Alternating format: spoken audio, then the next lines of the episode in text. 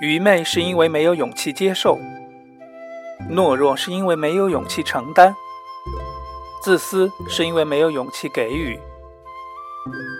七七八十一，勇气播客，每一秒钟都勇敢。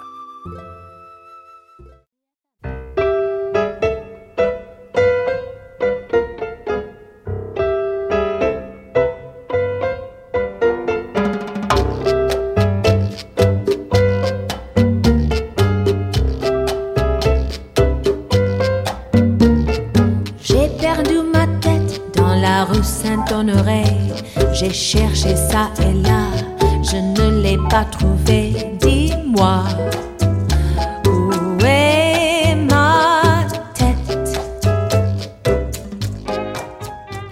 大家好，我是七七，欢迎大家继续收听我们的七七八十一勇气播客。那今天这期节目的名字叫做三十六计 SWOT，那听起来还挺顺口的。它呢跟上一期节目的权重分析法是相辉映的，都是我在四川大学 MBA 的里面偷学的两两节课。那么这一课的 SWOT 呢，嗯，说实话，这个方法呢，它其实也是一个方法了。呃，我学到之后呢。呃，运用的不是太多，基本上没怎么运用，但是我觉得非常非常的、非常非常的这个有用，呃，所以呢，呃，我觉得也可能大家会用到。总总之，学一学没有什么坏处。那么，呃，我们直接进入正题吧。哦，对了，本期音乐是由这个呃粉红马蒂尼 （Pink Martini） 的这个专辑《Splendor in Grass》赞助。说什么赞助，其实我就是我自己拿来用了。他的音乐呢，就是非常的轻松浪漫。然后呢，他好像是有法国和巴西的一个综合的这种感觉。他好就是法国人和巴西人都也都很浪漫。那么巴西的这边呢，更多的又有一些活力在里面。所以他的音乐里面有的时候既是很浪漫的，有的时候也是很有一点伦巴的这样的一些节奏性的东西在里面。Anyway，我们直接进入正题。SWOT 呢，最开始我听的时候呢，我觉得非常的高大上，因为外企的人老是在说，我也不知道是什么东西。其实它是非常简单，它就是说，把你目前所处的一个情况，然后把它所有的从四个方面把所有的因素列出来。哪四个方面呢？就是 SWOT，S 是 strength 强项，呃，W 是 weak 弱项。Opportunity 是 O 是机会，然后 T 呢是 threaten 威胁。那么凡是你按照这四个方面把它的所有的因素列出来，然后不管多少个因素，然后把它们相互结合，然后得出 N 个策略，然后在这 N 个策略里面，你们再把它结合，或者是说选出最优的，那么你就可以得到面对复目前复杂的局势下，你能够做出最优的一个策略。所以说它是以不变应万变的一个方法。这就是方法论的好处，他们就是可以拿来做各种各样的事情。那么，嗯，我们总是在很多复杂的环境下，有的时候手忙脚乱，有的时候就是怎么说，呃，叫做一头雾水吧。但是也有的人呢，总是能够就是稳操胜券，然后呢，或者说是呃巍然不动，其实心中早就已经呃已经有一个结论了。其实呢，就是这样的一个，嗯，也许他们就是用了 SWOT 这样的方法。那为什么这么说呢？我最喜欢举例子了。那么我举一个例子，大家可能就会对 SWOT 这个方法有一个更好的呃理解。那么我我们我们比如说《三国演义》里面的一个非常非常啊著名的一个故事叫草船借箭，这个大家都知道的。那么草船借箭呢，嗯，那么当然就是诸葛亮这位同学他。啊，非常非常漂亮的来了这么一手，那其实当时是一个什么样的情况呢？我们就比如说我们现在就是诸葛亮，然后呢，我们手上就有呃一支笔，一张纸。今天呢，我们晚上回到家没什么人了哈，诸葛亮这个时候就是开始抓耳挠腮，就想下一步我们怎么办呢？然后他就开始用 SWOT 的这个方法来解决这个问题。七七八十一勇气播客，每一秒钟都勇敢。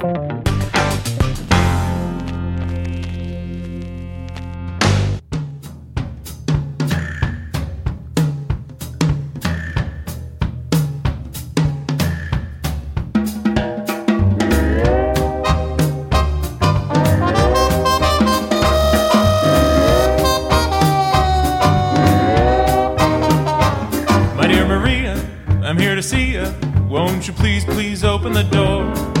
I brought you flowers, been waiting hours, can't stand it anymore. 此时，诸葛亮拿出一支毛笔，在白纸上画了一横一竖，分成了四个等份，分别在这四个等份上写上了呃强、弱、机和危，分别代表强势、弱势、机会和威胁。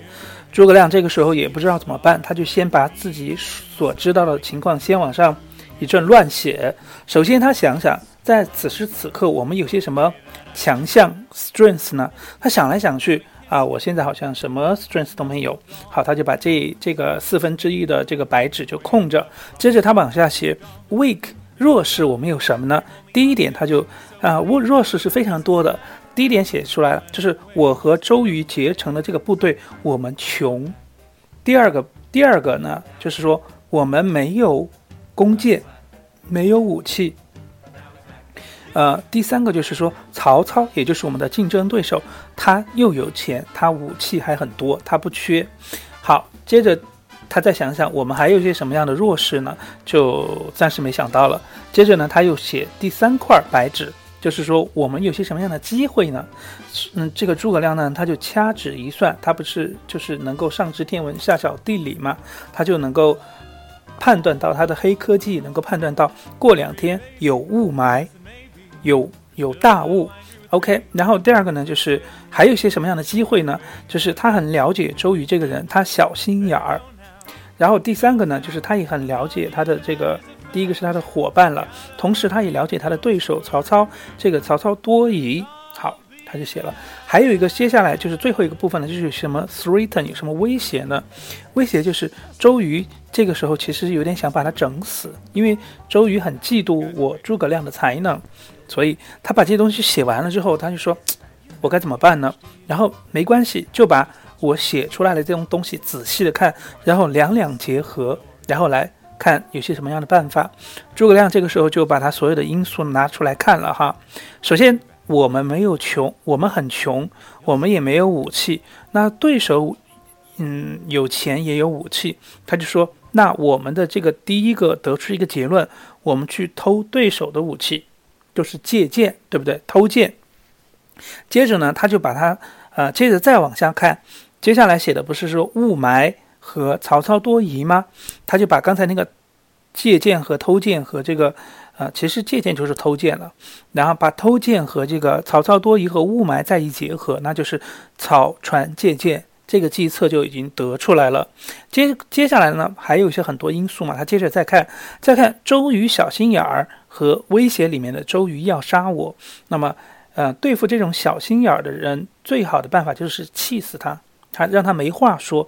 那诸葛亮得出了第三个结论，就是我要把这个事情闹大，而且我不告诉周瑜。他得出的第三个结论就是立军令状，但是不告诉周瑜怎么样的办法。就是说，反正几天之内我就可以搞到十万支箭。如果呃到时候没搞出来的话，我我就到时候你杀我的头。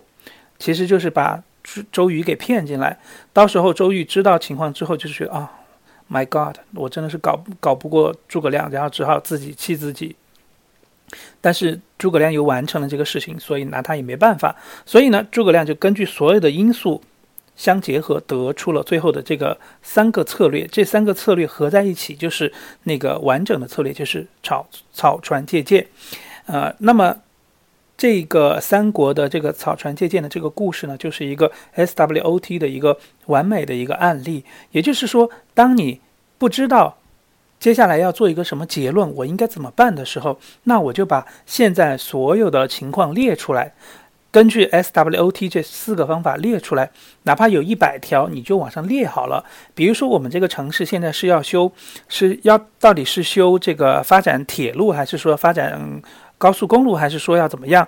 还是说发展航空，还是说要什么样策略？那你就把现在的什么所有的那个，呃，因素都写进去啊。比如说我们这个地方的，呃，强势是石头多，然后弱势是这个石头硬，很难很难挖。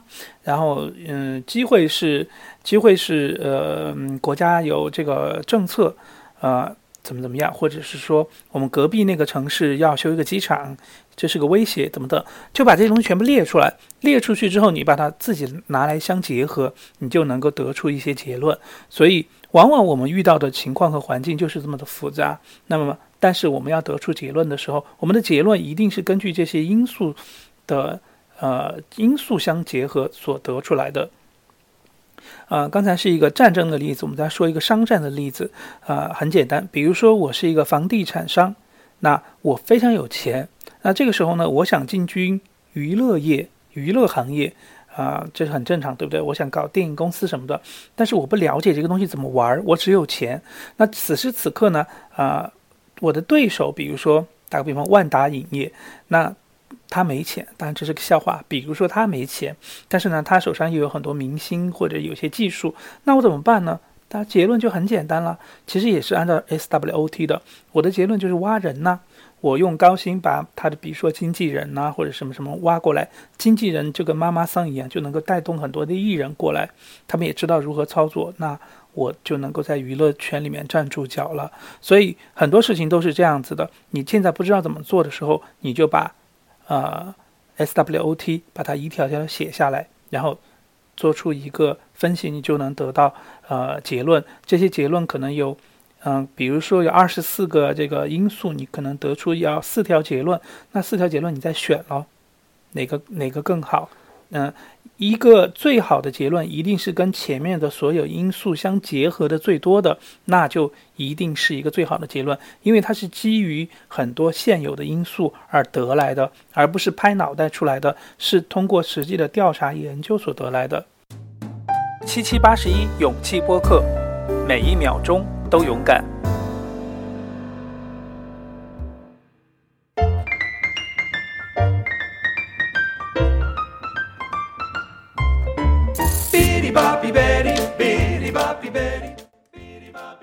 那么，当我们学会用 SWOT 这个方法之后呢，呃，我们列举出所有的因素之后呢，还有一个东西可以参考，就是，呃，我们老祖宗给我们留下的一个非常宝贵的中国人的一个智慧，就是三十六计了。